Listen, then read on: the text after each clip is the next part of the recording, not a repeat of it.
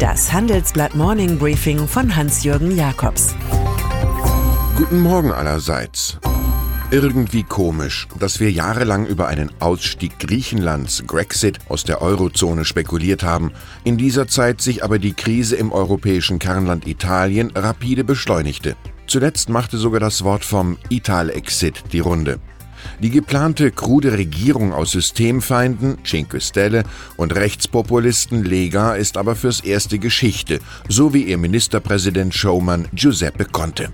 Der Vorschlag mit dem greisen Paolo Savona von der Lega einen Eurofresser zum Wirtschafts- und Finanzminister zu machen, provozierte verständlicherweise das Veto des Staatspräsidenten. Man fühlt sich an Dante, göttliche Komödie, und die Inschrift am Eingang zum Inferno erinnert. Ihr, die ihr hier eintretet, lasst alle Hoffnung fahren. Wie es jetzt weitergeht? Erst kommt das Chaos, dann vermutlich eine neue Wahl. Übelste Euro-Beleidigungen dürften zum Tagesprogramm gehören. Eine Kostprobe gab Lega-Chef Matteo Salvini gestern Abend. Wir sind nicht die Sklaven der Deutschen und Franzosen, sagte er dem Volk. An diesem Punkt muss das Wort wieder an euch zurückgegeben werden. Cinque Stelle wiederum will die Absetzung des aufrechten Staatspräsidenten Sergio Mattarella. Der Überbietungswettbewerb im Absurden hat begonnen. In der Türkei ist dem Despoten Recep Tayyip Erdogan nach der fast perfekten Gleichschaltung von Justiz und Presse nur noch ein starker Gegner geblieben, die Volkswirtschaft. Und da sieht es aktuell nach einer Niederlage aus. Die Hauswährung Lira ist im freien Fall, nachdem der Präsident die vorher unabhängige Zentralbank in Ketten gelegt hat. Jetzt fordert Erdogan sogar alle Mitbürger auf, ihre Euro- und Dollarbestände aufzulösen und in Lira zu tauschen. Viele reiche Türken würden nun das Land verlassen oder ihr Vermögen ausführen, sagt Marcel Fratscher, Präsident des Deutschen Instituts für Wirtschaftsforschung DIW im Handelsblatt. Wohlstand wurde noch nie in einem Land geschaffen, das sich abschottet. Heute wird die EU-Kommission kurz vor High einen Plan vorstellen, der unser Leben garantiert verändern wird. Teller, Besteck, Strohhalme, Ohrenstäbchen oder Kaffeerührteile aus Plastik sollen verboten werden.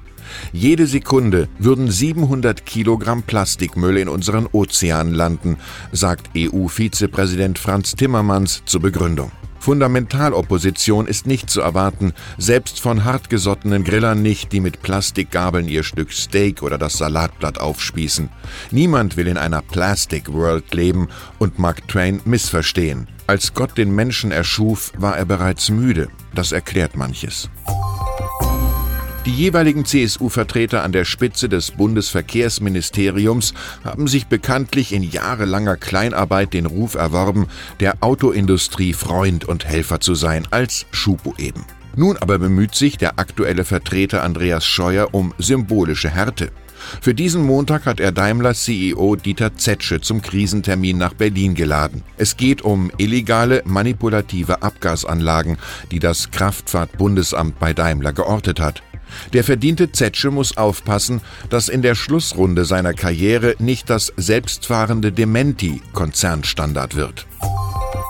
Wenn Sie das Neueste zum BER oder der Berliner Wirtschaftspolitik wissen wollen, wenn Ihnen der Sinn nach dem solidarischen Grundeinkommen steht oder überhaupt nach der Philosophie von Michael Müller, sollten Sie morgen Abend zum Handelsblatt Wirtschaftsclub in die Hauptstadt kommen.